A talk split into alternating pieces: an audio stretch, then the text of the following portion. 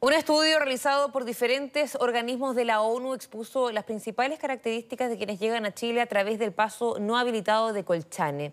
Según la encuesta, la mayoría son migrantes venezolanos de un promedio de 30 años. Por otro lado, el 64% se dirige hacia la capital. Para hablar más de este estudio, estamos con Ignacio Eisman y estudios del Servicio Jesuita a Migrantes. ¿Cómo estás? Buenos días. Buenos días, Natacha. Muchas gracias por la invitación. Muchas gracias a ti. Estaba leyendo algunos datos de este estudio que son bien eh, reveladores en relación, por ejemplo, a las condiciones en las que llegan estas personas, sobre todo de Venezuela, muy jóvenes, algunos no con, bueno, con poco dinero, ni siquiera para alimentarse. No sé si nos podría entregar las principales conclusiones y vamos profundizando en algunas partes.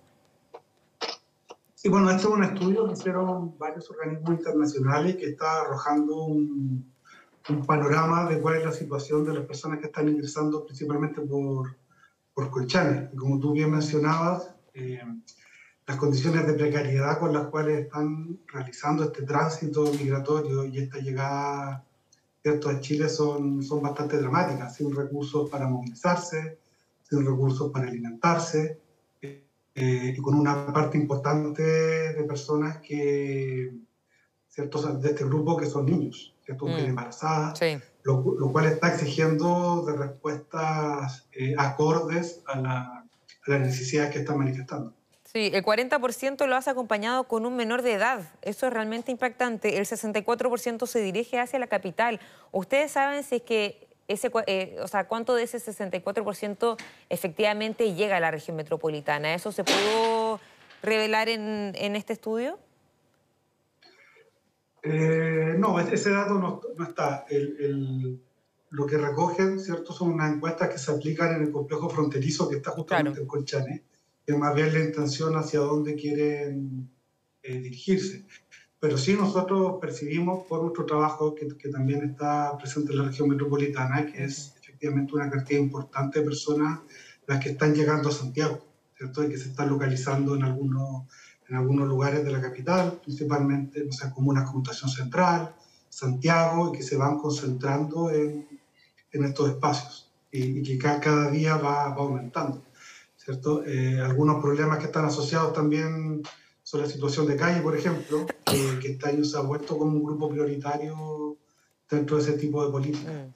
Y podríamos inferir también que, que, hay un desplazamiento que también está creciendo hacia hacia la zona centro-sur de Chile principalmente por el trabajo de temporada, las frutas, la uva. Ignacio, hay otros datos que son bien impactantes, por ejemplo, la cantidad de embarazadas o que están en periodo de lactancia, pero también el tema de mm, las formas de abuso al que han sido víctimas algunos de ellos. Dice 2,7% víctima de tráfico de migrantes, 19,4% afirma haber presenciado alguna forma de abuso. Son cifras tremendamente altas.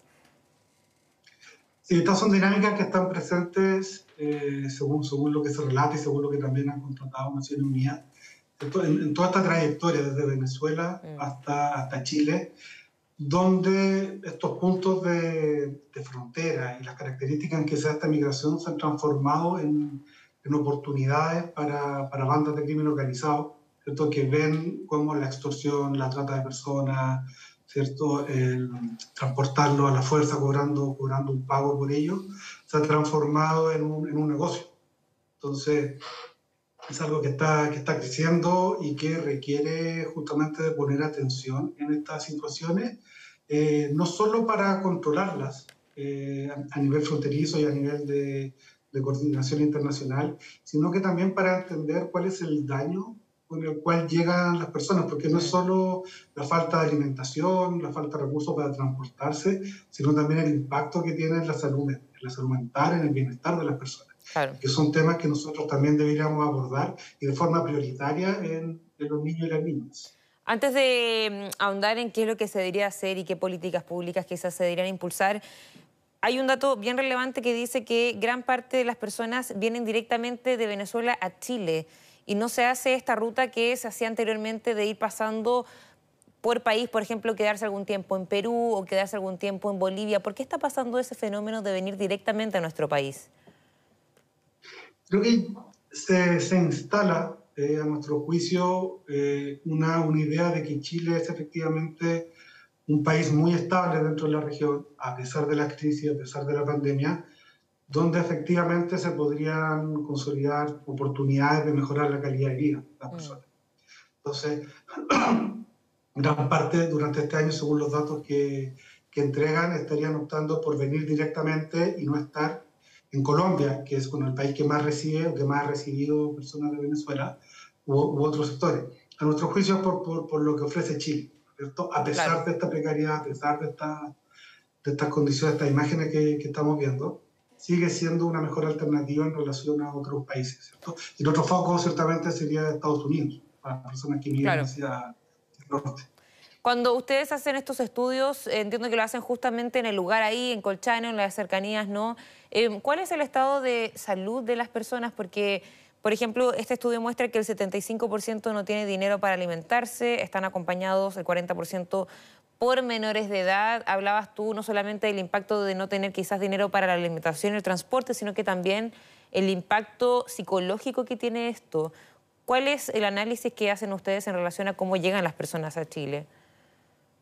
Sí, bueno, una pequeña aclaración. El estudio de, de la OIM, con ACNUR y otras y otras agencias, no, no del Servicio de Jesuita Migrante, pero lo que nosotros podemos constatar eh, en el trabajo directo con, con, las personas que efectivamente hay un deterioro y un daño en la, salud mental eh, provocado por estos traumas que tiene el, el desarrollar todo este trayecto y que requieren de un soporte psicológico importante, requieren de contención, de apoyo y no solo de, la, de las medidas de emergencia que, que, hoy existen. Porque si uno observa también eh, lo que significa estar en un refugio, ¿cierto? Eh, transitorio, es un, una continuidad también de esta inseguridad, de esta angustia, de este no saber qué hacer, eh, mm muchas veces en contextos de rechazo, de un ambiente más bien violento, que está mirando la migración eh, de manera negativa y que, y que, no genera un espacio donde puedan efectivamente terminar esta angustia que ha sido el trayecto migratorio e iniciar una nueva etapa en, en condiciones adecuadas. Analicemos ahora qué es lo que se está haciendo en el momento que llegan estas personas. Obviamente eh, sabemos que este es un tema que ha generado diversas reacciones, ¿cierto? Políticas públicas, pero ¿cómo es el recibimiento de estas personas que llegan a Colchane? ¿Qué falta también?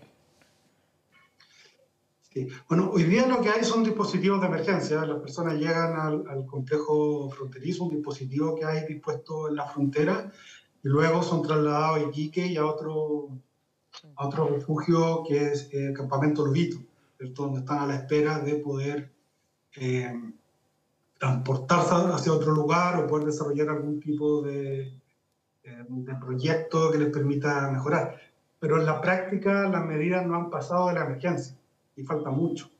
¿cierto? es, es, mucha la cantidad de gente que ya llegó, ¿cierto? que continúa llegando, y las respuestas no, no, pasan más allá de asegurar el alojamiento por, por algunas noches, esto por contener esa situación, y lo que se debiera apuntar es hacia una regularización, a nuestro juicio, principalmente de los niños y niñas, para que puedan efectivamente insertarse en las instituciones sociales eh, y en los distintos espacios. Eso se ha anunciado, pero aún no, no muy claro cómo, cómo se materializa, cuándo se hace eso público, un procedimiento para poder hacerlo. Se está a la espera de una política nacional de inmigración, que es lo que mandata la ley que exista para poder implementar este tipo de medidas, pero esa política todavía no está. ¿Y cómo, qué implica eso? Eh, en el fondo, mientras no exista esa política, los niños no se pueden regularizar y por ende no pueden ir, por ejemplo, al colegio y ese tipo de cosas. No, al colegio y a los servicios de salud ellos pueden ir, les entregan unos provisorios ese es un derecho fundamental que no puede ser negado y que, y que la práctica pasa. Y si no pasa, ya eh, tendría que ver con negligencia de, los propios centros de salud o, de educación. Pero lo que indica la ley es que tiene que existir una política nacional que pueda mandatar al Servicio Nacional de Inmigración a poder, por ejemplo, generar un mecanismo de regularización para todas las personas que, que hoy están. Pero también eh, señala que en el caso de los niños y niñas podrían ser regularizados a través de una, una solicitud. Pero eso también requiere, requiere eh, decirlo claramente e impulsar un mecanismo que, que, haga que esto se haga, se haga de buena manera, ¿cierto? Con las instituciones que corresponden, que las personas estén correctamente informadas y también entender que los niños y niñas no están solos. Hay algunos casos, eh, y que lo refleja el estudio, que efectivamente llegan, llegan solos, no acompañados. Sí. Pero gran parte están con, con sus madres, con sus padres u otro cuidador que también debieran ser eh, regularizados para que puedan insertarse en el mercado laboral, puedan acceder a riendos, ¿cierto? Si eso no se logra, las situaciones de informalidad y de precariedad lamentablemente se van a mantener. Ignacio, requerimos de esa formalización. Y más allá de los niños, ¿qué otras políticas públicas se deberían estar haciendo para atender a las personas que están llegando en el corto plazo también? Porque tú lo decías, el tema psicológico es bien importante, alimentación, transporte, alojamiento. ¿Qué, qué políticas públicas son las más urgentes para ya comenzar a implementar? Bueno, políticas de vivienda que vayan más allá del de alojamiento de emergencia que respondan a la crisis eh, habitacional también que tenemos como mm. país, no solo en el tema migratorio. Y también otro, otra dimensión que ha parecido fuerte es poder asociar esta regularización con, con empleabilidad, poder facilitar la inserción al mercado de trabajo, poder ver ¿cierto? qué sectores o qué industrias necesitan también esta mano de obra que, que está llegando y poder empalmarlos. Eh, de buena manera con procesos de regularización donde en se fortalezca tanto las personas migrantes y también eh, Chile como, como, sociedad, ¿cierto?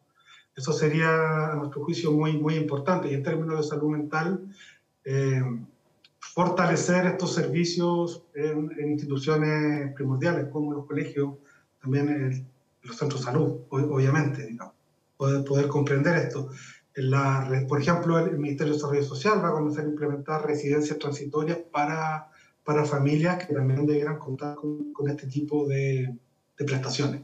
¿Cómo calificarías tú el actuar del gobierno para afrontar este tema de la migración?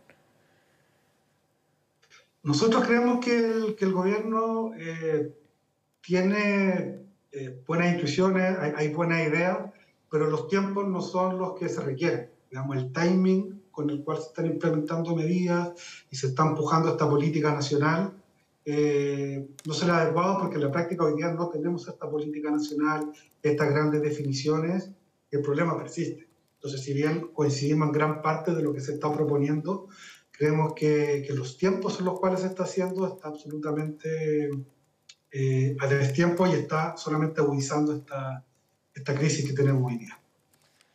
Te quiero agradecer por tu tiempo, Ignacio Eisman. De verdad que muy importante lo que tú nos estás contando y ojalá también se le tome el peso a las personas que están llegando porque necesitan obviamente mucha más protección, cuidado, los niños también que vienen en gran cantidad.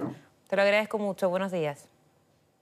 muchas gracias a ustedes también. Para nosotros es muy importante estos espacios y poder eh, transmitir estos mensajes como servicio que soy tan Gracias. Gracias a ti.